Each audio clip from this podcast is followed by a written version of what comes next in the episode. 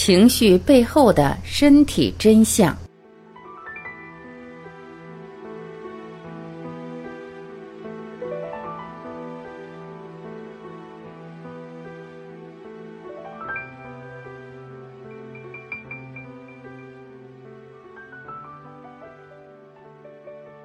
越来越多的研究表明，假如被迫顶着压力发言，身体的过敏症状会在接下来的两天中加重一倍。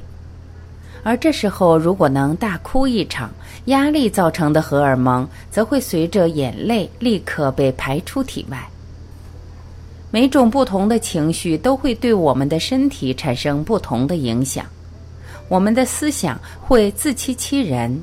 但身体从不说谎，它忠实的帮我们积压所有的情绪，并提醒我们要去真实的面对自己内心的需求。了解情绪背后更深一层的影响，可以更好的帮助我们了解自己，更好的生活。那么，人的喜怒哀乐究竟是如何影响身体健康的呢？一。假如你与人发生激烈的争执、愤怒，如果你的身体已有所不适，但还和爱人吵上了三十分钟，那么身体要比原来再多花上一天才能完全恢复。而如果你的脾气历来火爆，一直很容易和人起争执，你的自我修复能力很可能要比其他人慢上整整一倍。二，假如你压力过大，短暂的压力可连续数周提高免疫力并催生抗癌分子，但如果长时间压力过大，情况就完全不一样了。人会记忆力衰退，思维不严密，免疫力下降，生殖能力也会受到影响。压力还会激化过敏反应。紧张状态下，患者的过敏症状会加剧两至四倍。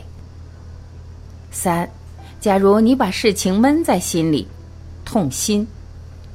女性在和丈夫发生冲突后忍气吞声，她们死于心脏病、中风和癌症的概率高出其他人一倍。可如果一生气就放任自己大喊大叫，同样会造成很多问题。哪怕只是几分钟的爆发，也会让血压和心跳急速上升，使得心脏病发作的可能性提高百分之十九。但即使你找到一种稍微温和的方式表达你的愤怒，比如不耐烦或者发牢骚，与愤怒相伴的压力和低落同样与健康无异。免疫系统在遭到损害后，也就更容易患上传染病。四。假如你正在恋爱中，爱情可以在长达一年的时间内催生神经生长因子的分泌。神经生长因子是一种类似于荷尔蒙的物质，能够帮助神经系统再生，并通过促进脑细胞发育而提高记忆力。同时，由于恋爱中的人们时刻享受着被爱的满足感，所以身心状态都变得相对稳定。五，假如你情绪低落、抑郁、抑郁、悲观和消极，对身体会产生多种伤害。血清素和多巴胺是大脑里两种跟快乐有关的神经递质，心情好时，它们的含量就高一些。除此之外，血清素的另一个重要功能就是帮助降低痛感。这应该能够解释为什么有百分之四十五的抑郁症患者同时会伴有各种生理上的疼痛。六，假如你忍不住笑出声来。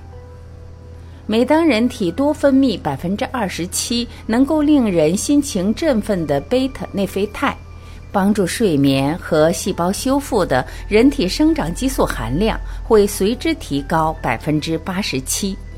而这一切，只要看一部搞笑电影就能做到，而且哪怕只是想笑而没笑出声来，也能够抑制与情绪低落相关的皮质醇和肾上腺素的分泌。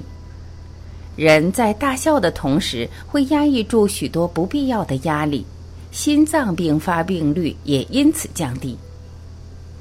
七，假如你失声痛哭，悲伤，真心流下的眼泪中含有大量与压力有关的激素和神经递质，由此可以认为，眼泪是身体在压力下清除有害化学物质的途径。忍住不哭，也就让身体无法自然排毒，最终会导致免疫力、记忆力和消化能力都将受到影响。八，假如你感到嫉妒，嫉妒是人类情绪中最激烈也最痛苦的一种，偏偏也是最难控制的。女性常常因为感情上可能遭到的背叛而产生嫉妒之情。男性的嫉妒则往往来自于对自己性能力的质疑。嫉妒混合了恐惧、压力和愤怒，它会激发人体的紧急应急机制，且一般程度相当剧烈。所以，当一个人嫉妒攻心的时候，血压、脉搏、肾上腺素和免疫系统都会受到威胁，同时感到非常焦虑。九。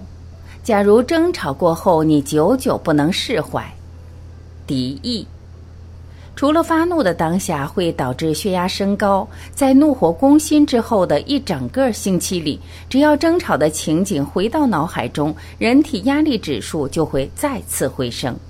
也就是说，假如你最近刚跟人起过争执，最好尽量分散自己的注意力，不要再纠结其中。十。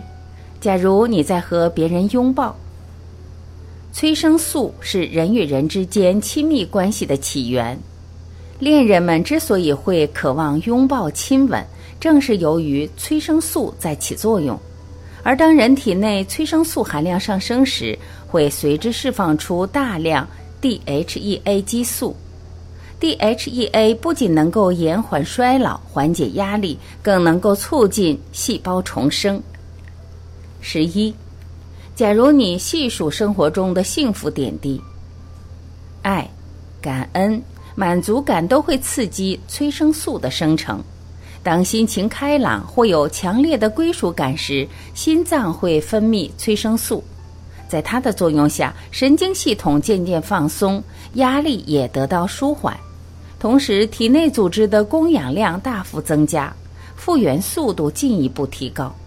此外，人在感恩时，脑电活动与心电活动都趋于和谐。在这种状态下，大脑与心脏的工作效率是最高的。那么，如何管理和调节自己的情绪呢？一，对简单事物保持兴趣，日常的简单事物就在你身边，随时供你欣赏。要养成以新奇为乐的习惯。二。不要老担心生病。世界上最痛苦的人，就是那些老以为自己身体有大毛病的人。他们总是担心自己身体失灵。三，多跟别人建立好的联系。人们通过与他人相处，获得更多的积极情绪。每个欣欣向荣的人都与密友及家人有着温馨又可信赖的关系。当与别人在一起时，即使是假装外向，也会表现得更大胆、健谈、自信、积极主动和充满活力，你就能从中获得积极情绪。四、保持愉悦心情，健康的生活，幽默风趣或欢乐轻松总是有益无害，而怨天尤人者却常成为医院常客。时常保持好心情，遇到烦心事也要学会健康的生气。平时多做运动，多放松自己。五，珍惜眼前好时光。有许多人生活在期望中，老是着眼于将来，完全失去了自己最有价值、最幸福的东西——眼前时光。